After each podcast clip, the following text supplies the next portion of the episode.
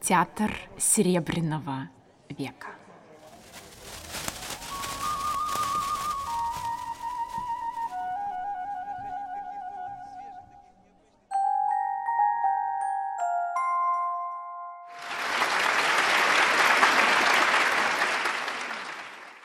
Добрый день, дорогие поклонники радио «Фонтанный дом». Мы продолжаем наши беседы, и мы сейчас перемещаемся из Москвы, где находился ранний художественный театр, в э, Петербург, Петроград. Мы начнем говорить о Всеволоде Мирхольде и о его петербургском периоде. В качестве эпиграфа к этому разговору я хотел бы вспомнить одну историю, которая произошла лично со мной. Дело в том, что в 80-е годы я попал в гости к Александре Васильевне Смирновой-Искандер, мирхольдовской актрисе, с которой он работал в студии на Бородинской. И она верхала такую историю, которая, как мне кажется, может быть таким предисловием ко всему последующему. Значит, она совсем была молодая юная барышня, значит, Мирхольд был сильно постарше, и они вот шли где-то там, так сказать, по Петербургу, и она вдруг у него спросила, «Э, Всеволод Эмильевич, а сколько вам лет? Всеволод Эмильевич показал на цифру 41, которая была написана на доме, и сказал, вот столько. Вот это совершенно замечательная, мне кажется, история, которая говорит об, об очень многом. Во-первых, так сказать, нам очень важна цифра 40. Дело в том, что э, наш сегодняшний разговор будет крутиться вокруг 40-летнего Мирхольда, так сказать, ему будет чуть меньше, чуть больше. Такой 40-летний художник в силе, это, так сказать, это необычайно важно. Во-вторых, гений всегда попадает в цель. Вот, так сказать, вот он увидел эту цифру 41, да, так сказать, он абсолютно точно попал в цель, и это, так сказать, такая была большая удача. А в-третьих, э, гений буквально все использует для своего творчества. Вот видите, самый простой вопрос, сколько вам лет, превратился в целый спектакль, да, который Александра Васильевна не могла забыть до конца жизни. Это первый эпиграф. Вторым эпиграфом могут быть слова Сергея Эйзенштейна, ученика Мирхольда, человека, который до конца конца жизни его обожал, то есть, так сказать, испытывал к нему такие трепетные чувства. Так вот, значит, у Эйзенштейна есть такое размышление в мемуарах. Он говорит о том, что существует два типа театра. Первый тип театра — это театр Лабаза, это Станиславский. Второй тип театра — это театр Биржа, это Мерхольд. То есть Станиславский, пишет э, Эйзенштейн, развивает линию купца, продает товар как есть, а Мерхольд орудует символическими бумагами. То есть не мешок серебра, да, а вексель, чек. То есть начинается поэтический театр. Театр, в котором событие обозначается не буквально, да, так сказать, а вот образно, да, так сказать, вот этот открывателем этого самого поэтического театра и был Всеволод Мерхольд. Если бы мы с вами были бы фрейдистами, то, наверное, мы бы искали истоков вот того, о чем говорит Эйзенштейн в детстве Станиславского, в детстве Мерхольда, и действительно для этого есть некоторые основания. Станиславский был, мы про это когда-то говорили, был представителем большой, необычайно благополучной и необычайно состоятельной семьи, и отсюда, наверное, мысль о театре как доме, то есть если театр станет таким же домом, каким для него него был дом его детства, то вот это и будет тот театр, о котором он мечтает. Э, Мирхольда всю жизнь преследовала бездомность. Э, дома у него, по сути дела, не было никогда. И даже в детстве, значит, когда его отец Эмиль Федорович Мирхольд женился во второй раз, значит, он его отселил во флигель. То есть, так сказать, право как бы на то, чтобы вот существовать наравне с отцом, у него не было. Так сказать, он и его брат были, жили во флигеле. И вот эта, так сказать, детская обида, она была, в общем, такой очень длительной, в том смысле, что, так сказать, в общем, никогда у него, по сути дела, не было личного пространства, да, так сказать, собственного дома когда он начал работать у Комиссаржевской, он был там действительно назывался главным режиссером, но при этом Комиссаржевская была хозяйкой этого театра, и когда она поняла, что Мерхольд ей не нужен, так она в середине сезона потребовала от него, чтобы он, он ушел из театра. Он был очередным режиссером в Александринском театре, и, в принципе, его права в Александринке были примерно такие же, как у Евтихия Карпова, и разница заключалась только в том, что Евтихий Карпов был человеком малых дарований, а Мерхольд был гений. Да, так сказать, как бы они оба были на равном, так сказать, но вот как бы различало их то, что спектакль спектакли Мерхольда вошли в историю театра, а спектакли Карпова, так сказать, может быть, тоже, может быть, вошли в историю театра, так сказать, но как такие отрицательные примеры. Так вот, это была не только жизненная ситуация, хотя, конечно, в первую очередь жизненная ситуация, но еще и тема. Тема, которая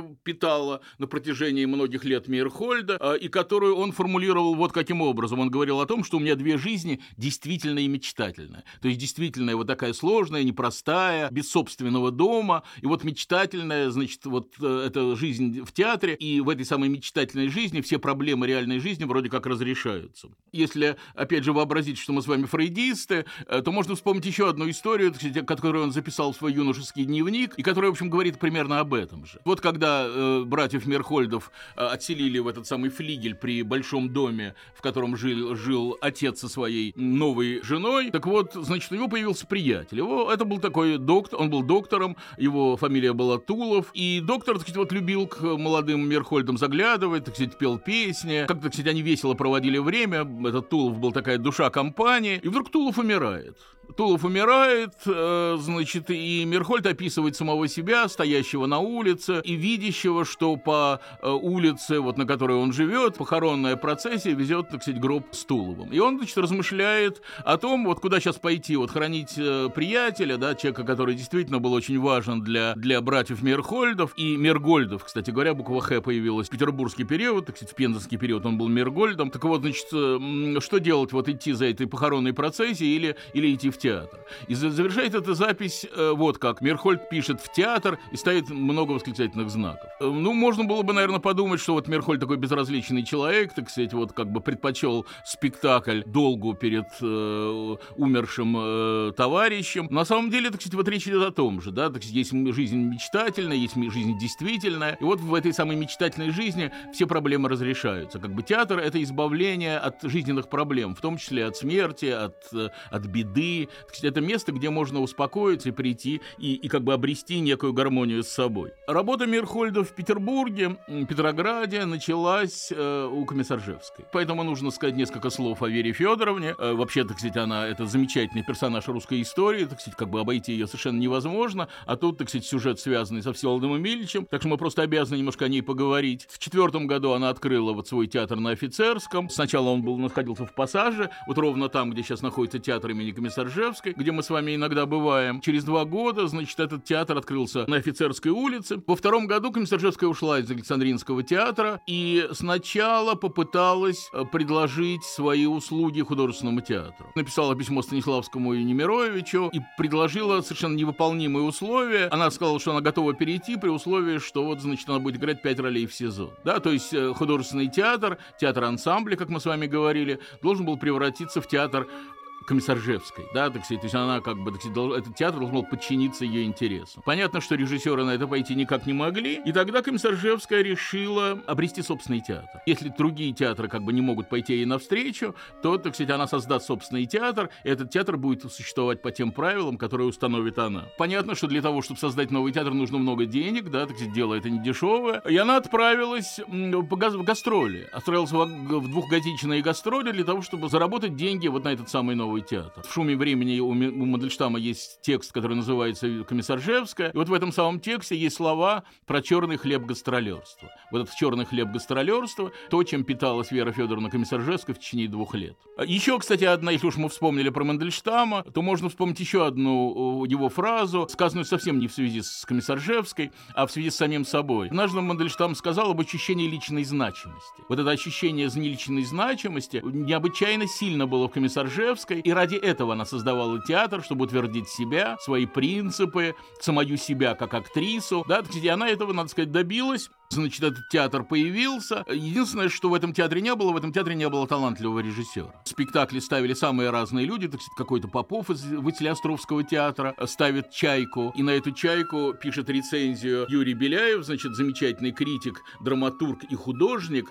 И это, возможно, одна, из, одна самая короткая и самая исчерпывающая рецензия в мире. Рецензия состоит из одной фразы. Беляев пишет «В роли Нина Заречной Комиссаржевская, остальные остальные». И это, в общем, очень справедливо, да, то есть можно понять, что, так сказать, вот Комиссаржевская играла замечательно, а все остальные так, создавали некий, некий фон. И вот, значит, Комиссаржевская узнает, что в Херсоне и Полтаве, значит, Мерхольд после ухода из художественного театра во втором году, значит, стал режиссером в Херсоне. Вот она узнает, что вот есть такой талантливый человек Мерхольд, который раньше работал в художественном театре. Может быть, он ей поможет. Может быть, вот те самые мечты о новом театре, которыми она грезит, может быть, он и поможет ей это осуществить. И она встречается с Мерхольдом. Она встречается с Мерхольдом, его спектаклей в Полтаве, в Херсоне, понятное дело, она не могла никак видеть, но разговор ей на нее произвел произвел огромное впечатление. После него она сказала, что она впервые за эти годы не чувствует себя рыбой на песке. Она вдруг обрела некую опору. Она вдруг почувствовала, что есть человек, который может поддержать ее в ее стремлениях, да, так сказать, который поможет ей стать тем,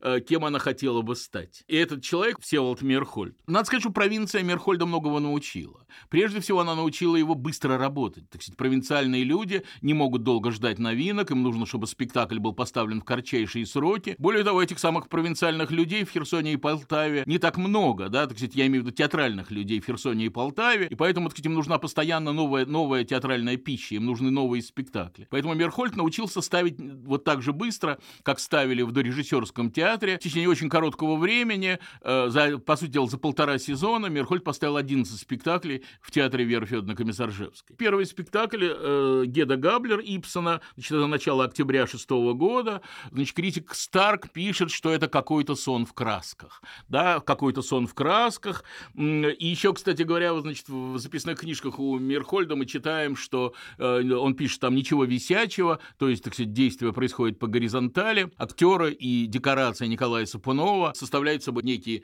такие живописные композиции, и они, по сути дела, во многом и являются смыслом этого самого сценического действия. То есть, если в спектаклях художественного театра э, Виктор Симов, да, о котором мы с вами довольно много говорили, скромно присутствовал, то вот тут Сапунов при поддержке, понятно, Мерхольда получает э, едва ли не полную власть. Тот же самый Старк пишет о том, что, э, значит, декорация представляет собой не столовую, не кабинет там асессора, асессора брака, как это значится в ремарках у Ипсона, а он представляет собой мир грез Гедде. Вот это замечательное, как бы такое судьбоносное, я бы сказал, открытие, которое понадобится гигантскому количеству режиссеров. То есть, оказывается, действие на сцене может происходить, ну, вроде как во внутреннем мире героини. Как бы, так сказать, это она сама это все переживает, и она как бы это все видит, да, так сказать, как бы это своего рода моноспектакль героини, при том, что, так сказать, там, конечно, присутствуют еще другие персонажи. Кстати говоря, примерно в это же время такое же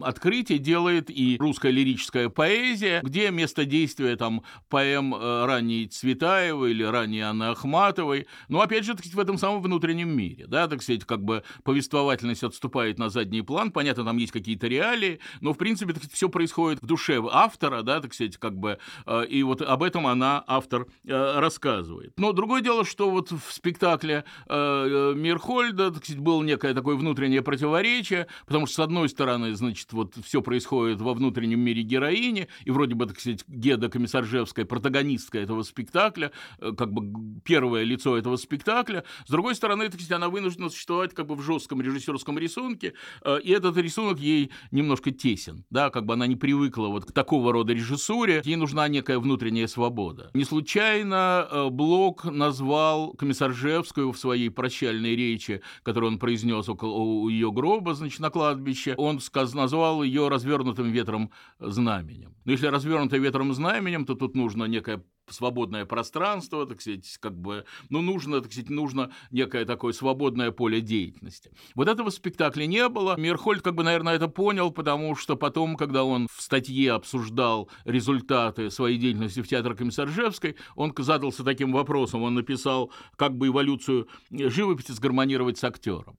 То есть, так сказать, как бы вот получилось или-или, так сказать, или, э, или, так сказать, актер как бы вот часть некой, некой живописной композиции, или, так сказать, он сам по себе, так сказать, но вот как бы одно с другим соединить пока, пока ему не очень ведомо. Как видите, театр пока боится быть собой, работает по аналогии. Вот, значит, в Гедди Габлер театр хочет быть э, картиной, да, живописью. Этот путь абсолютно возможен. А вот другой спектакль, э, несколько спектаклей мы пропускаем для краткости. Значит, вот другой спектакль, где театр хочет работать как бы по аналогии с самим собой. То есть с театром комедии Дель Арте, знаменитым итальянским импровизационным театром, имея в виду спектакль спектакль «Балаганчик». Да, так сказать, Мерхольдовский шедевр. Символистскому туману, э, о котором, э, значит, вот этим самым мистикам, блоковским героям, которые говорят непонятно о чем, вот в этом спектакле противостоял собственный театр. Вот буквально вот так, как вот в этой истории про доктора Тулова, которую я вам рассказывал, да, которая, история, которая э, заканчивается словами «в театр, в театр», да, так сказать, вот как бы вот театр оказывается вот тем местом, которое вот все жизненные и реальные проблемы может разрешить. На премьере 30 декабря 1906 года старушка, зрительница, которая э, пришла в ужас от того, что она увидела, вытащила из кармана ключ, и в этот самый ключ свистела. Да, так сказать, так она демонстрировала свое неприятие с того, что она увидела. Старушка была явно недовольна. А вот, так сказать, э, драматург Осип Дымов был явно доволен и пришел в такой восторг, что, э, значит, решил, как бы, так сказать, вот продемонстрировать, что он готов вот, как бы актерам, игравшим в этом спектакле, отдать самое дорогое. Он сорвал медальон, который который у него висел на шее, и бросил на сцену. Как бы ничего, цветов у него с собой не было, он отдал актерам мед- медальон. Действие спектакля происходило везде, и вот как бы, кстати, поведение зрителей говорит о том, что, так сказать, вот эта самая раскованность этого спектакля, она передалась и зрителям, даже вот этой самой неприятной старушке, которая свистела в ключ, так сказать, ясно, что в каком-нибудь другом спектакле она бы никогда себе этого не позволила, но тут атмосфера была настолько раскованная, что даже зрители, которые воспринимали спектакль без удовольствия, так сказать, вот это почувствовали, да, так сказать, почувствовали атмосферу свободы, при которой можно свистеть в ключ, бросать на сцену медальон, то есть делать, в общем, по сути дела, все, что угодно. Спектакль утверждал неформальное отношение между сценой и зрительным залом. Действие происходило буквально везде, значит, на, понятно, на сцене, понятно, в зрительном зале, в ложах, э, на балконе, то есть, так сказать, это действительно все пространство было пространством игры, и вот эта свобода перемещения из одного пространства в другое, она, конечно, производила очень большое впечатление. Кстати говоря, в этой замечательной блоковской пьесе есть такая игра пропорциями, да? Видите, не благан, а благанчик. Да, кстати говоря, сам Блок любил тоже поиграть, так сказать, пропорциями, скажем так, так сказать, ну, по крайней мере, или, ну, вот в истории, о которой сейчас я расскажу, он, по крайней мере, очень замечательно поддержал игру. Значит, однажды к нему подошла поклонница, она встретила его в трамвае и сказала ему, вы Александр Александрович Блок? Он сказал, да, я Александр Александрович Блок. Мне казалось, что вы меньше ростом. На что Блок ей ответил так, а вы разве не знаете, что у людей каждый день другой рост? Вот тут тоже такой балаган-балаганчик, да, так сказать, как бы у людей каждый день разный рост, то есть, так сказать, сегодня ты маленький, завтра ты большой. А, значит, вот это как бы игра пропорциями, она присутствовала в, это, в этом самом спектакле. На сцене был сооружен э, крохотный театрик, который со своим занавесом, со своей суфлерской будкой, со своим... Все было как бы как в настоящем театре. Значит, но вот этот маленький театрик был на таких веревках, и он, так сказать, когда надо было, эти веревки поднимались вверх или опускались, наоборот, вверх. То есть, так сказать, это, с этим театром происходили разного рода манипуляции. В качестве задника, задник, значит, опять же, это художник Супунов, задник представлял собой, ну, что-то вроде обоев в такой провинциальной гостинице. Ну, такой провинциальный модерн, скажем так, да, так сказать, какие-то обои. Можно было зрителям себе представить, что вот это, этот самый театрик, ну, предположим, стоит на каком-то столе, да? Опять же, та же самая игра пропорциями. То есть театр маленький, он стоит на каком-то столе, и вот на этом столе в провинциальной гостинице разыгрывается действие этой самой пьесы. В этом самом маленьком театрике стол, за столом сидят э, четыре мистика. Мистики одеты в э, белые, у них белые рубашки, значит, бабочки, э, черные костюмы. На сцене появляется автор. Да, мистики вот несут какую-то ахинею, значит, которую им Блок написал. На сцене появляется автор, мистики пугаются, убег... прячутся от автора под стол. И оказывается, что вот эти самые костюмы, белые рубашки, бабочки, все было нарисовано на картоне. Такой эффект фотоателье, да, так сказать, знаете, да, вот мы как бы суем голову, значит, и вот я принц, а я голову убираю, или там кто-то другой э, свою голову помещает, и он принц, да, вот как бы вот этот эффект фотоателье очень простой, но необычайно эффектный, Мирхоль в данном случае замечательно использовал. Да, вот этот автор, значит, написанный Александром Блоком, необычайно любопытный персонаж. Более всего любопытно, как к нему э, Мирхольд относится, да? Э, значит, э, ну, э, мы знаем, что вообще в русской литературе э, фигура автора часто появляется в разных произведениях, ну, например, не знаю, в «Мертвых душах», да, автору отданы как бы вот такие ключевые, э, ключевые монологи, там «Россия тройка», ну и так далее, вот куда ты мчишься. Но, но совершенно невозможно себе представить, что автор бы, например, вошел в комнату к коробочке или в комнату к Манилову, и вот они бы там мирно беседовали, да? Как бы автор пребывает в своем отдельном пространстве, да? А вот тут, так сказать, автор даже э, не то чтобы даже не лучше других персонажей, а он значительно хуже. Автора можно э, выводить на сцену на поводке. Автора можно схватить за фалды и утянуть за кулисы, потому что он, так сказать, мешает и все время болтает. И говорит что-то не то, что бы хотелось. Кстати говоря, значит, э, а, зритель не очень оценил вот эти самые, этих самых блоковско-мерхольдовских шуток. Э, и когда, значит, к автору начали особенно, особенно плохо относиться, зритель э, из зрительного зала значит, решил, что это, как видно, вот так поступает с реальным автором, и, и, и, и, и громко сказал, не мешайте смотреть. То есть он решил, что это, так сказать, это, это как бы не, не, не по пьесе, не по спектаклю, так сказать, а это, в общем, так, э, а это, так сказать, что-то такое, это какая-то импровизация. Вообще спектакль был полон тайн театральной кухни. Значит, ну где тайны, там понятные разоблачения, да, так сказать, это как бы такой принцип, э, значит, любого цирка, любого, так сказать, такого эффектного представления, как бы, так сказать, то есть если, если мы о каких-то тайнах, какие-то тайны заявляем, то, конечно, надо интересно посмотреть, как это все сделано. И вот тут мы видим, как это все сделано. У Блока, например, пишет о факелах, а тут бенгальские огни, причем, значит, в луч э, света попадают руки, мы видим, так сказать, что вот эти самые руки, которые несут эти самые бенгальские огни, то есть мы видим, как это сделано, да, так сказать, мы видим, что это все театр, да, так сказать, что это не, не фантазия, не, не туман, не некая иллюзия, а это вот, собственно, театр, так сказать, вот как он сделан, вот из чего он состоит. В конце спектакля Пьеро, которого играл Всеволод Мерхольд, подходит к такому кругу, значит, буквально как в цирке, вот такой круг, значит, через который э, в цирке прыгает лев, а тут в данном случае прыгает Пьеро, значит, это окно, да, это не просто круг, а окно, и он, значит, разрывает эту белую бумагу и оказывается за пределами окна за пределами окна, вот, вот это самое, открывается другое пространство, там его встречает Коломбина с косой в руках, но смерть в театре не страшна, да, так сказать, она в жизни страшна, а в театре она не страшна, поэтому Пьеро обходит, э, значит, эту декорацию и появляется на переднем плане. У него в руках дудочка, и он исполняет такую замечательную, э, жалобную очень мелодию, э, и это то ли вопрос, обращенный к зрителям, то ли вопрос, обращенный к самому себе, это уж мы так сказать точно не можем. Но вот на этом спектакль заканчивать. Кстати говоря, к музыку к этому спектаклю написал Михаил Алексеевич э, Кузьмин, человек не чужой музея Ахматовой, э, так что, так сказать, про это мы просто обязаны сказать. Следующий спектакль «Жизнь человека», значит, это пьеса Леонида Андреева, премьера февраль седьмого года. Значит, вот «Жизнь человека», да, притча, Леонида Андреевская притча о жизни человека, которая, значит, притча, которая начинается с рождения, заканчивается смертью. И вот Мирхольд придумал метафору э, как бы вот человеческого бытия да, значит, э, ну вот представьте себе, значит, э, лампы, каждая лампа освещает часть сцены, лампа за диваном, лампа на столе, значит, но э, свет не достигает стен, как бы мы, мы зримо видим, что дальше начинается тьма, да, то есть спектакль играет в присутствии тьмы. Вот это и есть жизнь человека. Человек живет в присутствии тьмы. Да, ему предшествует тьма, он после его смерти наступает тьма. Вот это как бы жизнь в присутствии тьмы, это и есть совершенно замечательная и необычайно сильная метафора жизни, жизни человека. Конечно, Вере Федоровне было обидно, что наиболее эффектные и наиболее успешные, ну пусть даже, так сказать, в разных смыслах этого слова, спектакли Мирхольда были поставлены без ее участия. Конечно, так сказать, ей бы хотелось, чтобы зрители э, стонали, визжали, подпрыгивали и бросали на сцену все, что у них есть в спектаклях, которые, которых она играла.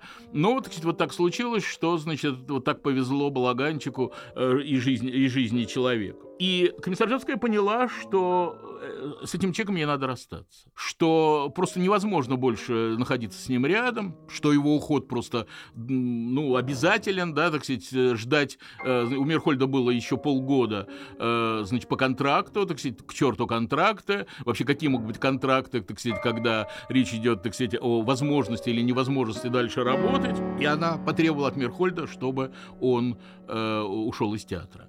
Мерхольд сказал, что он, он имеет право доработать еще полгода, что вот у него есть контракт. И тогда она сказала, что она подает на него в суд. И она подала на него в суд. И отношения первой актрисы театра э, и э, режиссера э, разрешались в суде. Да? Это, это, возможно, первый в мире, и, насколько я знаю, последний в мире э, значит, кон, такой конфликт э, руководительницы театра и режиссера, который вот разрешался вот таким э, необычным способом. Она, конечно, понимала, что вот если она подаст в суд, то она этот суд выиграет. Она была все-таки любимая актриса петербуржцев. Да, так сказать, ясное дело, что э, вот эти самые э, судьи, э, значит, третейские судьи, значит, был третейский суд, значит, они были ее поклонники, они мечтали, значит, с ней как бы вот оказаться рядом. Понятно, они мечтали ей как-то быть полезными. Э, поэтому, так сказать, в общем, она действовала абсолютно расчетливо, и понятное дело, что суд стал на ее сторону. Вообще не так много существует в мире актрис, э, которых незнакомые с ней зрители называют по имени. Вот Вера Федоровна Комиссаржевская, которая к этому времени было уже 44 года, для огромного количества ее любящих ее зрителей была Верочкой. Когда она умерла, в газетах писали «умерла Верочка». Вот так и писали, да, так сказать, не Вера Федоровна, не... То есть кто-то писал, понятно, Вера Федоровна, но кто-то писал Верочка. Это было не потому, что э, журналист, который писал э, этот самый некролог, э, ее лично знал, а потому что она была такая вот Верочка, да. Ну вот, кстати говоря, такие же как бы личные отношения между зрителем, э, между публикой и актрисой, вот у нас с вами, например, там с Алисой Бруно и Фрейндлих. Понятно, что, так сказать, при личной встрече никто из нас не позволит назвать Алису Бруно Алисой, но, так сказать, в разговоре мы вполне можем это сказать, потому что действительно как бы это для нас очень знакомый, близкий человек, пусть даже, так сказать, мы никогда с ней не разговаривали, э, мы никогда с ней лично не были знакомы, так сказать, но она действительно как-то вошла в нашу жизнь. Вот так же в жизнь петербургских зрителей вошла комиссар Жевская. Э, значит, как-то нужно отомстить, да, этому неприятному мужчине, который, так сказать, вот, значит, пытался помочь комиссар Жевской сделать новый театр, так сказать, но вот увел этот театр не в, не в, не в ту сторону, как бы ей хотелось. Комиссар Жевская придумала, так сказать, такую своего рода месть. Э, она решает поставить на сцене э, Соломею Оскара Уальда. Спектакль, который потребовал от нее огромных сложений, потому что предполагался спектакль роскошный, богатый, Э, эпатажный, как бы место Мейерхольда, ну, в каком-то смысле место Мейерхольда, э, должен был занять Николай Евреинов, тоже э, режиссер как бы авангардного направления, то есть человек, который, в принципе, мыслил вот теми же категориями, что и Мейерхольд. Если бы этот спектакль вышел, наверное, бы, так сказать, Всеволод Эмильевич бы как-то на это обратил внимание, да, так сказать, наверное, для него это было бы поводом для, для переживаний.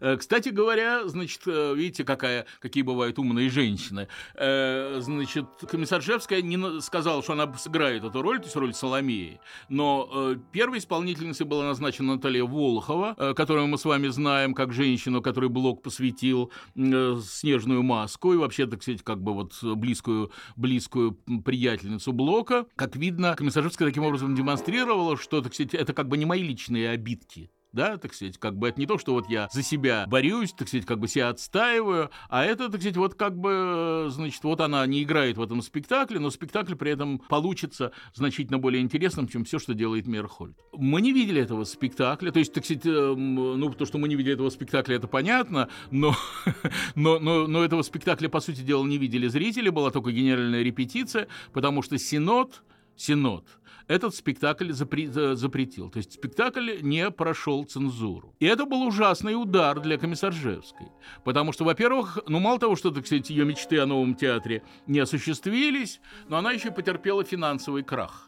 Да, так сказать, она как бы вложилась в этот спектакль, она на него рассчитывала, она на него надеялась, она думала, что это будет ответом Всеволоду Мерхольду, так сказать, вот не получилось ровным счетом ничего быть свободной от режиссерской концепции она не хотела, а вот как быть свободной внутри режиссерской концепции она тоже не очень знала. И вот она решила, э, значит, создать э, школу, в которой будут воспитывать нового актера, э, в которой будут брать детей, и она будет, так сказать, как бы этих детей воспитывать, так сказать, и, они как бы на ее глазах достигнут какого-то взрослого возраста и, наконец, станут актерами. Она как бы предполагала, что это будет своего рода монастырь, в котором артисты будут искать пути к Богу, так она говорила. Но для того, чтобы заработать на этот самый монастырь, так она это называла, нужны были опять же деньги. А как, где берут деньги? А вот, так опять же, вот извольте э, отправляться на гастроли, опять же, черный хлеб гастролерства, вот, кстати, о котором сказал Мандельштам, как бы пути те же самые. Она едет, так сказать, по России и доезжает до Ташкента.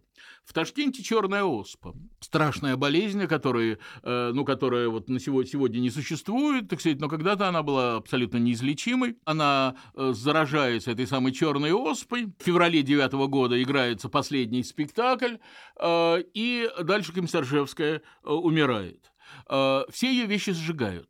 Да, так сказать, потому что черная оспа, вообще непонятная эпидемия, э, что это такое, непонятно, сжигает все ее вещи, не только, не только те, которые были с ней в Ташкенте, но и те, которые были в Петербурге, потому что это болезнь, которая проявляется через 12 дней после заражения. И уже тогда было известно, что как бы симптомы появляются не сразу, и вот поэтому сожгли и то, что было в Петербурге, и то, что было на гастролях. А, единственное, что осталось от Веры Федоровны, э, честно говоря, не знаю, как это так получилось, получилось, но единственное, что осталось, это вот шушун, некая муфта, э, которая сейчас находится в витрине театрального музея. Вот если когда вы придете в театральный музей на Островского 6, вы увидите эту муфту, это, пожалуй, единственная э, память о Вере Федоровне Комиссаржевской, ну, понятно, кроме рецензий, кроме фотографий, да, кроме ее писем, так сказать, но вот это, так сказать, вот этот шушун, это единственная вещь, э, которая помнит о Вере Федоровне Комиссаржевской. Конечно, Комиссаржевская была совершенно фантастическая женщина и совершенно удивительная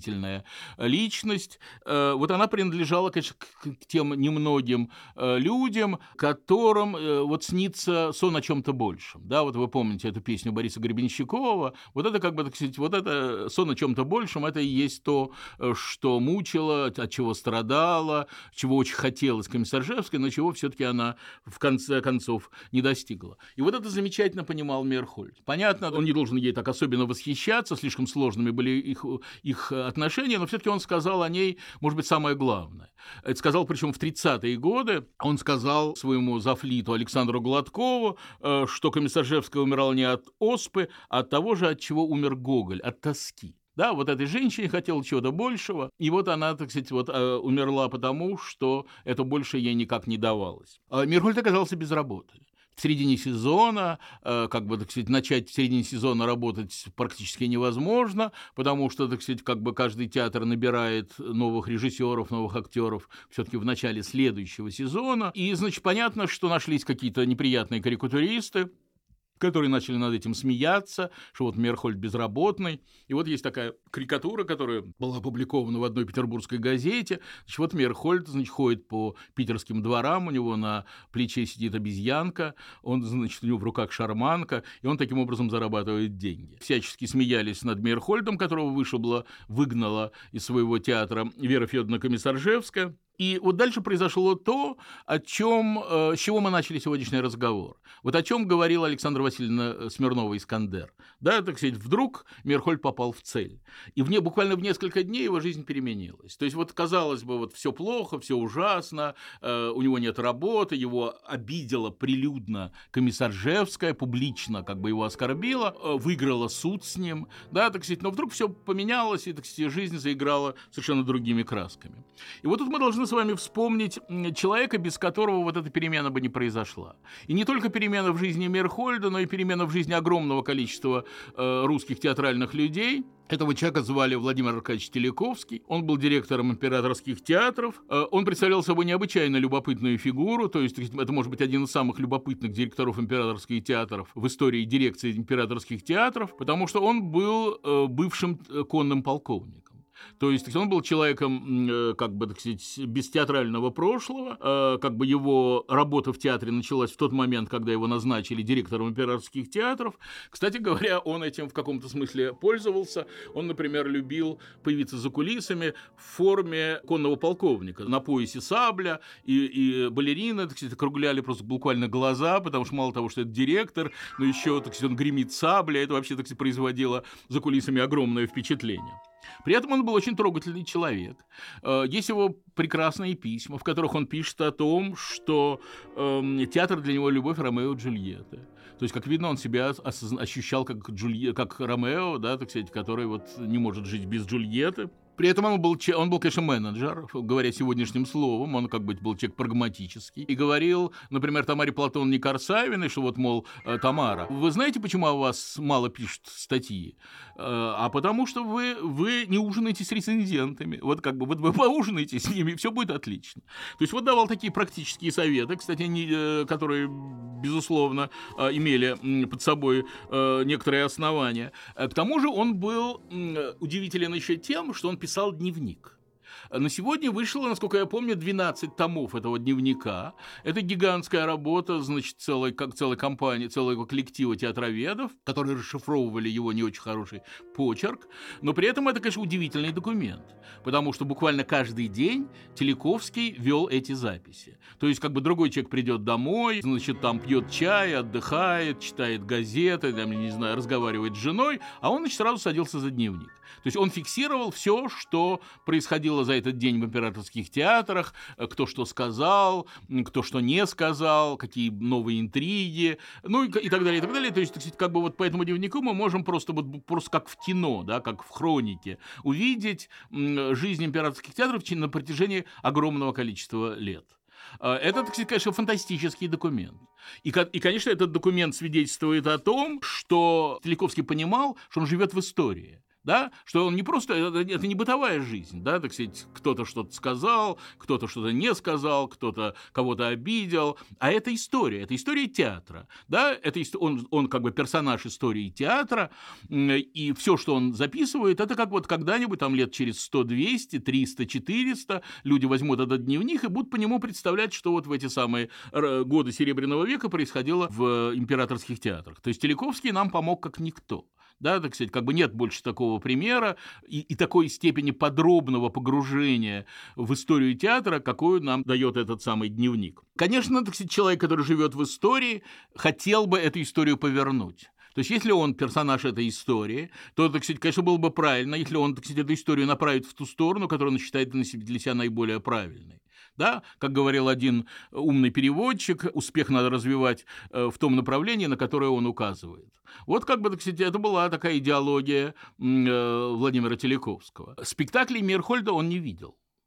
То есть он не дошел э, в связи со своей занятостью эм, до театра Комиссаржевской, э, но он много про Мерхольда слышал. И он сказал фразу, которую может взять на вооружение любой сегодняшний менеджер. Он сказал, если ругают, значит, это интересно. И он позвал Мерхольда в театр. 15 ноября 1907 года состоялась их историческая встреча, и Мерхольд согласился, произошло буквально через неделю, э, так что недолго карикатуристы потешались, после того, как его изгнали из театра Комиссаржевской, Ижевской. Кстати говоря, если уж я э, сказал про Телековского, надо, конечно, хотя бы два слова сказать о том, как закончилась жизнь этого замечательного человека. Судьба его была достаточно печальна. После революции Телековский, понятно, так сказать, был э, вынужден покинуть императорские театры которые перестали быть императорскими. И он, э, значит, нашел место фининспектора на железной дороге. Э, значит, э, там нашлись какие-то люди, которые узнали, что он умеет шить сапоги, и, значит, дальше Телековский стал, Телековский, всемогущий Телековский, человек, который руководил семью петербургскими театрами, стал, значит, директором сапожной мастерской на чествовании э, Мирхольда в 22 году, это Мирхольд 72 года рождения, значит, это, это 50 это ему было Мирхольду 50 лет, Мирхольд со сцены поблагодарил Телековского от своего и Головин, Александра Головина имени. В этот момент э, директор сапожной мастерской Октябрьской железной дороги сидел в ложе, и, конечно, ему было это необычайно приятно да, так сказать, как бы он вот, значит, все-таки через много лет, э, значит, вот Всеволод Мейерхольд, которого он привел в Александринский театр, вот э, сказал ему то, что он, он, возможно, ему не говорил до этого. Конечно, Вера Федоровна, еще раз вспомним Веру Федоровну, была такая дама с затеями. Ну, она, например, любила гостей, э, у нее было что-то вроде салона, и она любила, вот, значит, когда придут какие-то, значит, к ней гости, она любила говорить, вы сегодня какой-то синий или, там, или, например, вы сегодня зеленый, да, так сказать, ну, это понимай, как хочешь, да, так сказать, ну, такая, она была такая настоящая женщина модерна, и люди модерна, так сказать, понимали, что она имела в виду. В Александринке все было значительно проще, чем у Комиссаржевской, то есть, так сказать, тут не надо было говорить, вы сегодня синий, или вы там сегодня зеленый, или вы сегодня желтый, там, ну, я не знаю, так сказать, э, по-разному она говорила. А, так вот, в Александринке было все значительно проще, из песни слова не выкинешь, Мерхольд приходил в туалет, и там обнаруживал, так сказать, какие-то тексты о себе. Да, тексты были написаны квадратным, нечитаемым почерком, так сказать, но он так примерно догадывался, кто это мог написать. Или, например, замечательный актер Александринского театра Владимир Николаевич Давыдов шутил примерно в таком духе. Он говорил, Талантливый этот черт кенгуру, если бы не его дурацкая зал. Это вот про Мерхольда. Ну, театр же это такое проветриваемое пространство, да, так сказать, понятно, что тут же Мерхольд про это знал, то есть тут же ему об этом доносили, потому что в театре ничего скрыть невозможно. Или, например, кстати говоря, вот другой чудесный актер, э, Константин Александрович Варламов, он сел, перед Мерхольдом, начало репетиции и сказал «Меренгольц, стилизуй меня». Ясное дело, что Варламов прекрасно знал, что фамилия Мерхольда не Миренгольц, а Мерхольд. Но ему, наверное, казалось, что это, что это смешнее. Да, так и понятно, что актеры э, сильно смеялись, и понятно, что эту фразу его, которая и дошла до нашего дня, эту фразу повторяли другие актеры. То есть, так сказать, для смеха было достаточно поводов. Мирхольд, так сказать, все это преодолевал. Как преодолевал? А вот так, как он э, научился преодолевать еще в детстве. Вот помните, да, в театр, в театр, да, так сказать, много восклицательных знаков. То есть, так сказать, если это все превратить в театр, то, так сказать, ничего не страшно. Значит, в императорских театрах было такое, конечно, осложняющее определяющее жизнь Мерхольда правило. Э, значит, если ты поступал на службу в императорские театры, ты не имел права работать где-либо еще. Но это, так сказать, если, э, если следовать букве, да? А вот если следовать духу, то очень даже можно работать где угодно. Для этого что надо сделать? Для этого надо, э, чтобы, например, на сцене императорского театра работал Всеволод Мерхольд, а на других сценах работал тот же самый Мерхольд, но под псевдонимом доктор Депертута. То есть вроде как другой человек. Да? Значит, вот такое простейшее решение, э, и, так сказать, в общем, э, ситуация разрешилась. Кстати говоря, якобы э, псевдоним доктора Депертута э, Мирхольду придумал Михаил Кузьмин, опять же, так, еще раз мы вспоминаем Михаила Кузьмина. Депертута, значит, это персонаж э, Гофмана, э, любимого мирхольдовского автора, э, и Депертута переводится как «везде», то есть «далее везде». То есть, так сказать, тут Мерхольд, а вот далее везде уже доктор Депертута. Значит, и э, вот этот самый доктор Депертута, например, в 2010 году мы пропускаем какие-то спектакли Мерхольда на Александринской сцене. Доктор Депертута ставит э, э, спектакль пантомиму «Шарф Коломбина» да, которая в каком-то смысле является эскизом спектакля Дон Жуана. Это дом интермедий, значит, это, по сути дела, ресторан, да, так сказать, такое кафе, такое вот кафе э, петербургской богемы, стоят столики, значит, Мерхольд, э, Мерхольдовский спектакль идет как бы между столиками. Более того, так сказать, он вводит персонажей таких арабчат, это как бы пер, впервые в его практике появляется у него арабчата, эти арабчата разносят вино, э, лимонад, все, что нужно едящим сидящей э, и, и пьющей публики. В один момент, значит, араб, один из арабчат пропадает, э, и на его месте возникает Пьеро с косой в руках. То есть вдруг действие переносит, становится страшным. Да? Только что оно было легкомысленным и веселым, вдруг оно становится страшным. У Мерхольда есть такая фраза в письме к Чехову, что он, он пишет Чехову по поводу «Вишневого сада». Он, он говорит, что вот если бы он, Мерхольд, ставил э, сцену, когда Гаев объявляет о том, что вишневый сад продал, то он бы сделал так. Значит, во время глупого топотания входит ужас. Вот буквально это происходит в этой сцене как бы, сказать, люди едят, пьют, ни о чем не подозревают, и вдруг сказать, появляется смерть с косы.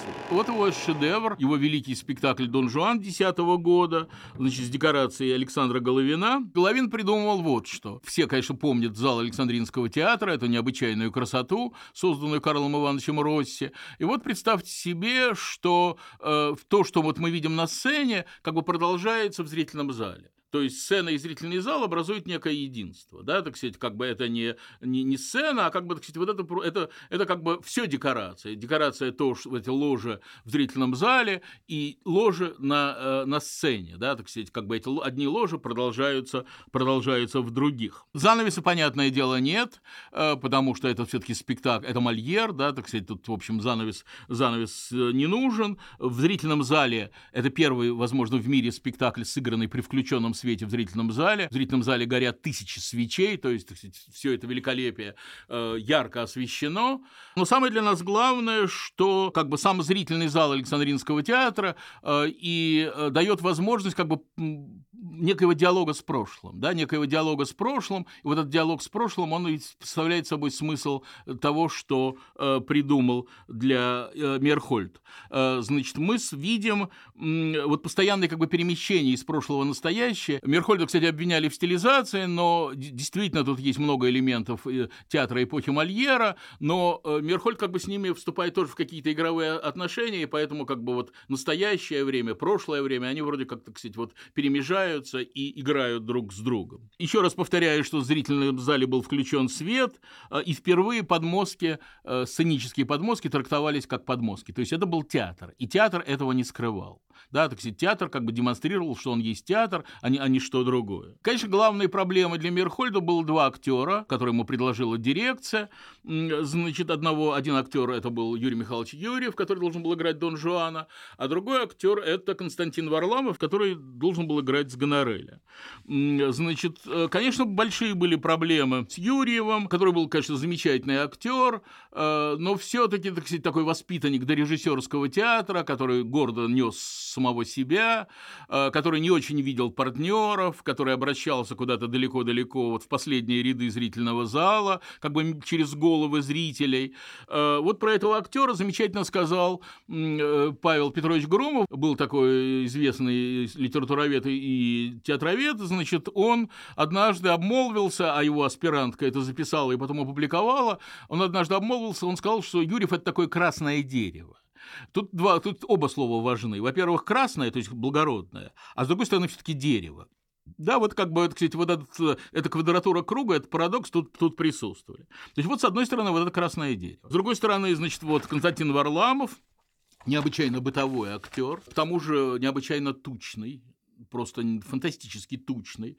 Он болел слоно, то, что, тем, что называется слоновьей болезнью. Ему было очень трудно учить текст. И это было поводом для постоянных конфликтов с дирекцией, потому что он требовал ролей, а ему говорили, да какие же могут быть роли, когда вы не можете выучить тексты. Вот это была, конечно, огромная, гигантская проблема, потому что, с одной стороны, вот такой Юрьев, и с другой стороны, такой Варламов. У Мирхольда было три варианта. Значит, первый вариант был, заключался в том, чтобы э, пожаловаться директору, да, так сказать, директор бы, тот же самый Владимир Аркадьевич Телековский, издал приказ, э, и, значит, и Варламова бы обязали выучить текст, так сказать, лишили бы премии, если, не знаю, были ли в, в императорских театрах премии, так сказать, но как бы нашли бы способ его наказать. Э, был вариант сказать, что, вы знаете, я не могу с этими актерами работать, потому что э, один не учит текст, другой говорит куда-то, так сказать, в вечность. И э, Мерхольд бы взял каких-нибудь молодых актеров, так сказать, которые все понимают, прекрасно его слышат. И вот, может быть, эти актеры бы сыграли бы лучше, чем Юрьев и Варламов.